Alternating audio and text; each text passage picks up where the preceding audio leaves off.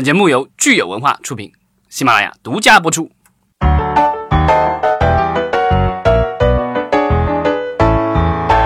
欢迎大家收听新一期的《影视观察》，我是老张。我是大米，大家好，我是石溪。对，上一期我们聊了一个比较沉重的话题，对吧？然后这期聊一个更沉重的，就是你们都剁手了吗？对，剁了几只手，脚有没有一起剁了？我不想说，还好吧，我还好吧，本来底下家底儿就不厚。对，然后一个 follow up 的这个问题就是说，大家的这个包裹都收到了没有？啊，这是最让我生气的事情，就是家底儿都败光了，东西还没拿到。经经历了这个双十一的这个。拼杀以后，对吧？然后大家的荷包都瘪了一些，然后明明就是单身狗，结果还要这么摧残我们，这是何必呢？咱们可以大家分享一下双十一都买了哪些会员啊？我觉得这个实体的物品我们就不说了，就是我觉得这三大平台腾讯、爱奇艺、优酷也纷纷的这个给出了很大的优惠啊。嗯，反正看上去像是优惠，不知道有没有背后有没有猫腻啊？对，反正自从双十一这个节出来之后，我发现各种产品都开始蹭这个节去推销自己。那其实影视行业里边这些会员也也现在也开始打包销售嘛，是吧？对对啊，这个现在已经没有人说这个是光棍节了，对吧？就是最早阿里这边想出来这个促销策略的时候，还是以光棍节的名义，对吧，在推销这个。现在就变成双十一了，就直接直接就变成。两个棍子，对，还搞了那么大的，还搞了那么大的晚会。前些年当然都是各种物品的促销，这些年因为会员经济上来了，所以各种会员其实也在促销。然后跟我们这个行业相关的，其实就是最相关的，可能就是这个影视网，这个就是视频网站的这个这个各种促销了。嗯，腾讯视频、优酷还有爱奇艺。对，各位都是视频网站的会员吗？对，我是这个好多个视频网站的会员。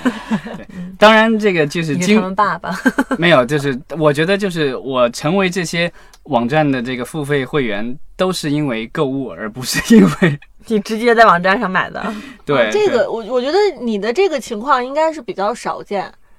嗯，大多数人不会说都是因为购物，然后又送的视频网站的会员吧？对，那没有也不一定。其实我觉得他们很多现在几大网站都应该跟电商绑定了吧？对，其实都是在背后的话，其实或多或少跟电商爸爸有有有各种关系吧，千丝万缕的关系。啊，那个就是我们可以来盘点一下。对，这个这个这个打法的套路其实来源于亚马逊。你看，亚马逊其实是在应该是零五年吧推出了 Prime。当时的时候，最早的这个就是它的这个亚马逊会员的话，你一年付几十美元，然后可以享受呃无限次的这个这个所谓的两日的这种更快的快递吧。然后这很多商品都是属于就是免费就能够就免包邮嘛。对。然后后来的话，慢慢的就增加了这个可以免费看它上面的这个视频，Amazon Prime Video，然后还有听音乐，甚至还有网盘。然后呃，还可以看 Kindle 里的一些一些书，还可以听听书吧。听书要另外再买哦，听书另外买。对，然后反正就是有各种各样的会员福利吧。然后虽然好像看起来这个似乎是一个赔本买卖，据说这个一就是亚马逊现在的会员好像是九十九还是一百多美元一年吧。但其实你获得你如果真的充分利用它所送给你的各种福利的话，其实亚马逊要付付出的这个成本会更高。但是从另外一个数据来看的话，亚马逊发现，就是买了他的这个会员的这个每年付了就一百美元左右的这个会员的这些人的话，其实他们在亚马逊的网站上消费其实也更多。肯定是啊，就是永远是买的没有卖的精嘛。对啊，然后这个现在的这个我们的呃几大的这个视频网站，对吧？其实也是呃。就我觉得这是怎么说呢？就借鉴了这样的一种商业模式，就是说，呃，消费者就在买你的这个，因为现在我们的这个网站越来越，因为原来都是靠呃广告来生存的，然后现在的话，大家越来越向会员的这个就是收入来。嗯，怎么说靠拢？上一季度爱奇艺的财报就特地提到了，是会员的收入首次高于超超过了广告的收入。对，爱奇艺的话，现在号称是国内所有视频网站里收费会员最多的呃网站，然后已经据说是已经超过了八千万。哇！对，优酷的话，其实优酷和腾讯的话，其实差不多，可能在六千万左右吧，反正就是稍微比比爱奇艺少一点，但是也也也挺多会员了。然后他们的这个会员的话，除了这个，呃，有一些会员是这个在他们的网站上真金白银这么买的，当然还有像我这样的就是属于蹭出来的，这个优酷的话，因为我们知道它之前是被阿里巴巴收购了，对吧？靠上了阿里巴巴，所以呢，跟淘宝其实是这个怎么说表兄弟？对。对，然后就堂兄弟，不管怎么说，兄弟兄弟单位。嗯。所以那个淘宝今年的话，少前一些时候是推出了所谓的八八会员，就是淘气值超过一千还是多少的这个会员，可以用八十八块钱买下来一个会员。然后这个会员的话，就是让你能够充分的享受在阿里的这个所谓的生态体系下的各种优惠，在淘宝上购物的话有折扣。然后在优酷送你优酷一年的这个就是视频的会员，员，对，然后这个米是吧？对，虾米一年的会员，听歌的、音乐的，然后还有送那个就是饿了么，也是这个阿里体系下的。所以说，就是基本上你买淘宝的一个会员，然后能够享受整个阿里体系的几乎这个大大小小各个方面的这个从吃穿住行都能用得上的一个、嗯一个会员吧。对，我就是这样子买的优酷会员，获得的优酷会员，对，对，嗯。然后爱奇艺的话，它本身因为依靠的是百度爸爸，百度爸爸最近好像，呃，购物网站也没有了，所以呢，它是和京东形成了一种连同关系，就是说你买爱奇艺的会员可以送京东的 Plus 会员，然后如果你买京东 Plus 会员，也可以送爱奇艺会员。对我就是在双十一期间是呃重新充了爱奇艺的年费的会员，然后得到了这个京东 Plus 的会员，嗯。但我但是我感觉就是这个京东 Plus 会员对我来说哈，可能其实没有特别大的呃用处。我那可能因为你在京东上的这个就是消费不是特别的看重了，因为肯定不是不是经常用，那肯定是淘宝用户了。对，但是老张肯定恰恰相反啊，是之前也是特地去买了京东 Plus 会员，然后得到了爱奇艺的会员。那个属于这个是后来的，因为最早买这个京东的会员 Plus 会员的时候，其实并没有送爱奇哦，艺你从那个时候就是京东的会员了。啊，对这个多年的京东粉丝，对，然后那个，但是后来那个就是他和这个爱奇艺形成了，然后而且京东最新的一个数据公开的数据显示，它的这个会员就是其实是学亚马逊的那个 Prime 会员，然后亚马逊学的谁呢？是那个 Costco，对吧？嗯就是美国的零售巨头，嗯其实都是就是他们等于是把零售的这个会员的这一套东西搬到了这个互联网的这个就是呃电子商务，然后从电子商务现在又搬到了我们的这个这个视频网站。嗯，然后京东的这个 Plus 会员的话，就是能够获得爱奇艺的这个就是使用一这个等于是使用资格，然后据说是现在是已经突破了一千万用户。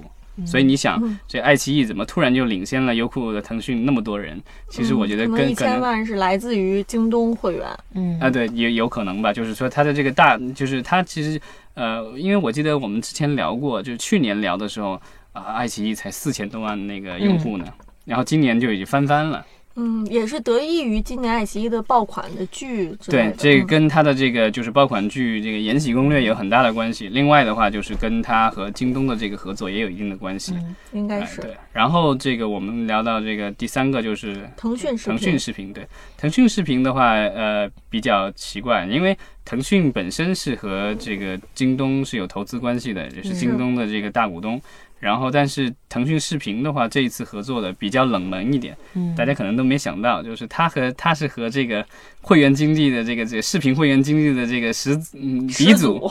亚马逊合作，亚马逊跟亚马逊中国合作的。对但亚马逊中国因为在呃国内也不是一个大家会特别普遍的使用的一个购物网站。嗯对它亚马逊中国的话，大家如果对电商的历史稍微了解的话，就是当年有一个卓越网，对吧？雷军好像是创始人之一，其实就是当当吧，不是不是，当当是另外的，就是后后来他们应该有合并，应该没有没有没有，当当又另外卖了，这个没有关系嗯啊。亚马逊亚马逊那个亚马逊对嗯亚马逊收购了卓越网，然后就变成了亚马逊中中国对，嗯然后在亚马逊中国等于就是，呃我觉得是起了个早或者赶，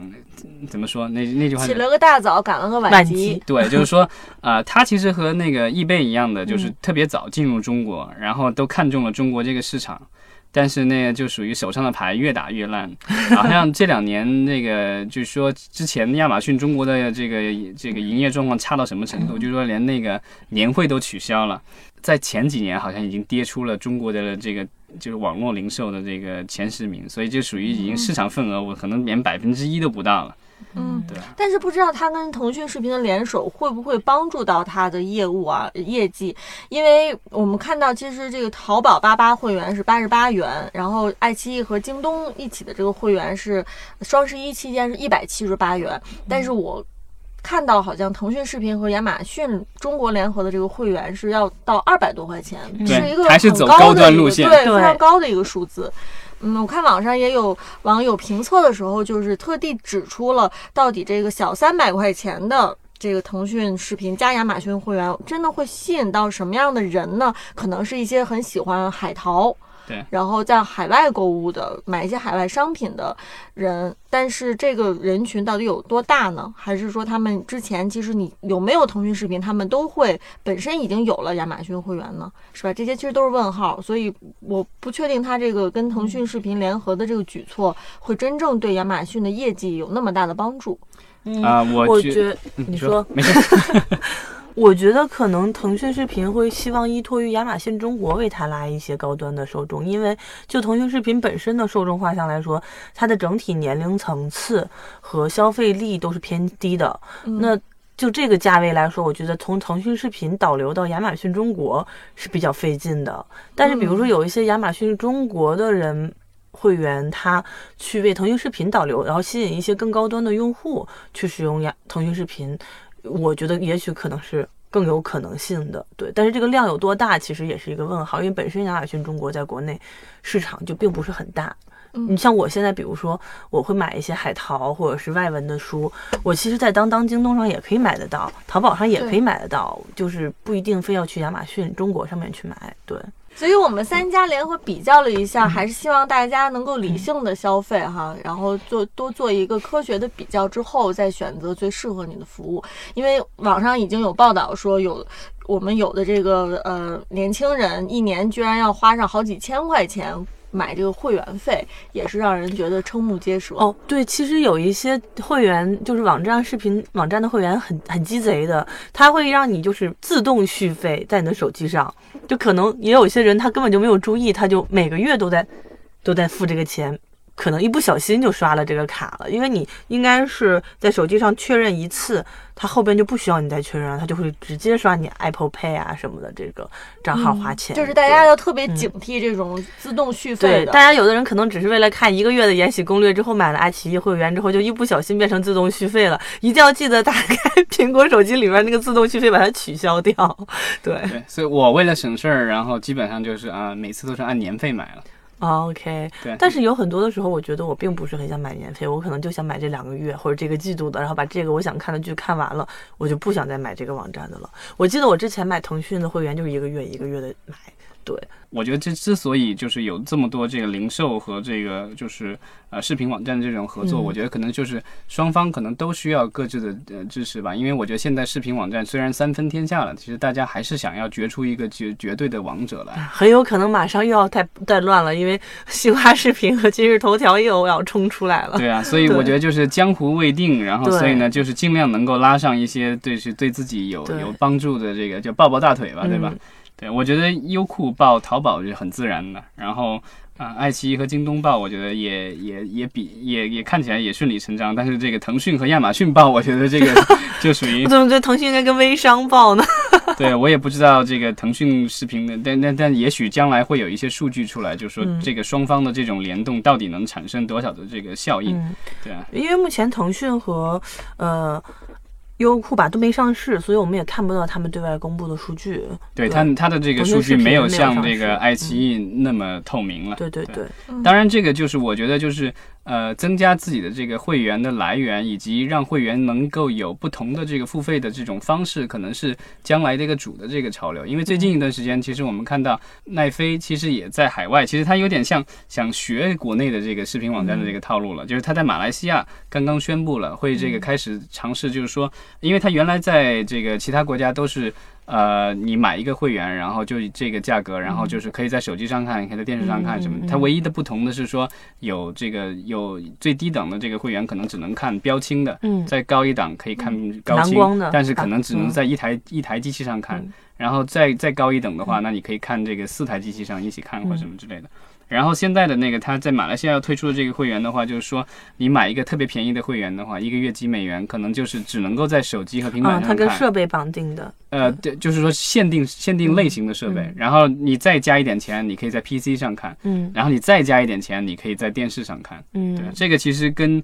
国内的现在的被 UI 腾的这个设置有一点类似，因为 UI 腾的这个会员现在就是我试用下来发现，就是就是我刚才说的那几个就是送的零跟零售绑定的送的，全部都是这个移动端和 PC 端能看，但是在电视上不能看，然后在电视看的话，你会要再加钱再买一个新的这个会员，嗯嗯，虽然或者你可以选择一些投屏设备。包括爱奇艺，它现在也在大力的去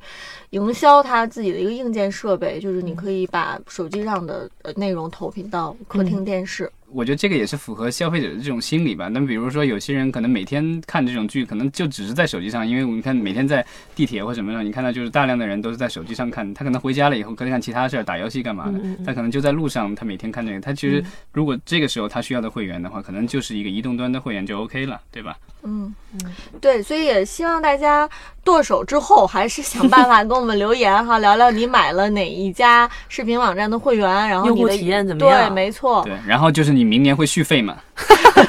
你一定要记得点击取消续那个自动续费，因为我觉得其实这些视频网站就是拉新固然很重要，而且拉新可能是他们成本最高的一次，就是他要通过各种营销什么把你拉过来。嗯，等你把你拉过来绑定了以后，那才是他真正赚钱的时候。对，就是一个用户如果能够牢牢的在他那边五年、十年的他就赚，然后这个我觉得积少成多，这个就是将来这个网站如何稳定下去，然后击败对手的一个关键，是你能不能对能不能把人给这个留住。对，这个也是很重要的运维。对，而且我们之前其实吐槽过很多次，就是现在视频网站，即便你成为会员了，它仍旧你有的时候需要去看它十五秒的广告，然后你要手动关闭它的这个广告。还有更贼好的，对，还有更贼精贼精的，在片子中间直接硬插广告，你根本就跳不过去的。对呀，它即便是会员你也跳不了，而且用的是这个剧中的一些演员，有可能不是主角，可能是配角。对，还有在剧的四个角角上各个各种地方跳出小弹窗，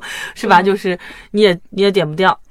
这个其实很影响之前呃，这个人民日报批过一次了，就说这个是虚假的这个会员经济，就是说这个明明我买了会员是要这个免广告的，但是你还是用各种广告。通过各种角度来轰炸我，对吧？这个算将来我不知道会不会有消费者去起诉视频网站，说你这是欺诈消费者。当然，我这个我不知道，这个现现在还好像还没有看到相关的这个案例，不知道将来会不会有。因为我觉得，就是随着这个竞争愈演愈烈，然后这个就是我们的这些影视作品越来越贵，嗯，然后我觉得视频网站它当它达到了一定的瓶颈的时候，它肯定是要想有多种来源的收入，对吧？但是对，但是有一些其实这种内插的广告，或者甚至片子里边做小剧场的广告，是片方自己去找，为了就是降低自己的成本的，因为。它如果完全依赖于分账或者网站网站的采购，可能它就是，呃，覆盖不了他自己的这个成本，所以他自己还愿意去找这种。那如果网站这边为了用户的这个体验的话，他会强制要求片方不许在片子里